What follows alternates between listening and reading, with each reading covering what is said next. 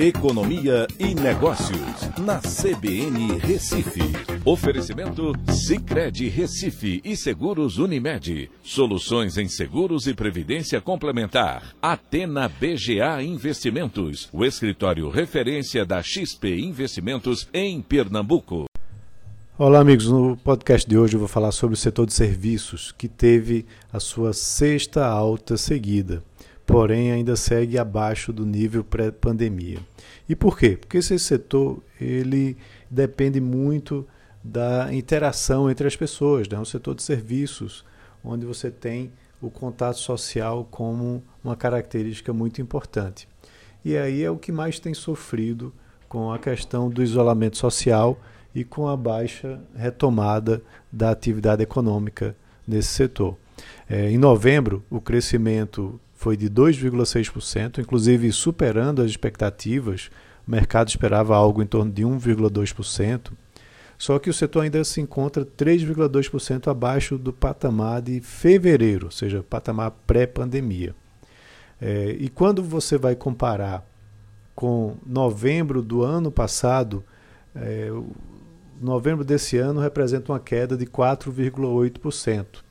E, de certa forma, já bastante alinhado com a previsão de crescimento do PIB né, do Brasil. Por que eu estou falando isso? Porque o setor de serviços representa mais de 70% do PIB, tanto no Brasil como também aqui no estado de Pernambuco. Então, se você tem uma queda de 4,8% do setor de serviços, e aí tem a indústria e o agronegócio no, no campo positivo, é provável que a gente feche o ano realmente com a queda aí de algo em torno de 4,5%. Isso talvez não aconteça se dezembro tivermos uma retomada muito forte, ainda mais forte, do setor de serviços. Para vocês terem uma ideia, é, o ganho acumulado de é, junho para cá é de 19,2%.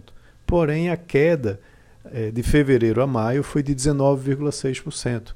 Então, o que é que acontece? Quando você tem essa queda muito forte, a base é muito fraca para essa retomada. Então precisaria crescer mais do que 19,6%, bem mais que isso, para poder ter é, um, um crescimento positivo nesse ano de 2020. Analisando os cinco setores, é, os cinco grandes setores que a pesquisa apresenta, a gente tem dois setores que já recuperaram o seu patamar pré-pandemia: serviços de informação e comunicação e outros serviços. Mas quando você vai olhar os serviços prestados às famílias, que é o mais importante aí de todos, está ainda 25,5% abaixo do nível de fevereiro. E esse é justamente o setor que mais tem interação né, social entre as pessoas. Apesar disso, no mês de novembro, esse mesmo setor apresentou um crescimento de 8,2%. Serviços de alojamento e alimentação tiveram um crescimento de 9,1%. Né? E o turismo também foi positivo nesse mês de novembro. Aliás, o turismo tem tido um crescimento importante porque justamente o câmbio é, muito elevado tem é, e a dificuldade em, em se deslocar, ou o medo, o receio em se deslocar para outros países, tem feito com que o turismo brasileiro tenha sido bastante impulsionado. Das 27 unidades da federação, 19 ah, tiveram um crescimento positivo e chama a atenção Pernambuco, né, que teve um crescimento de 5,2%. Então, é, essa é a expectativa.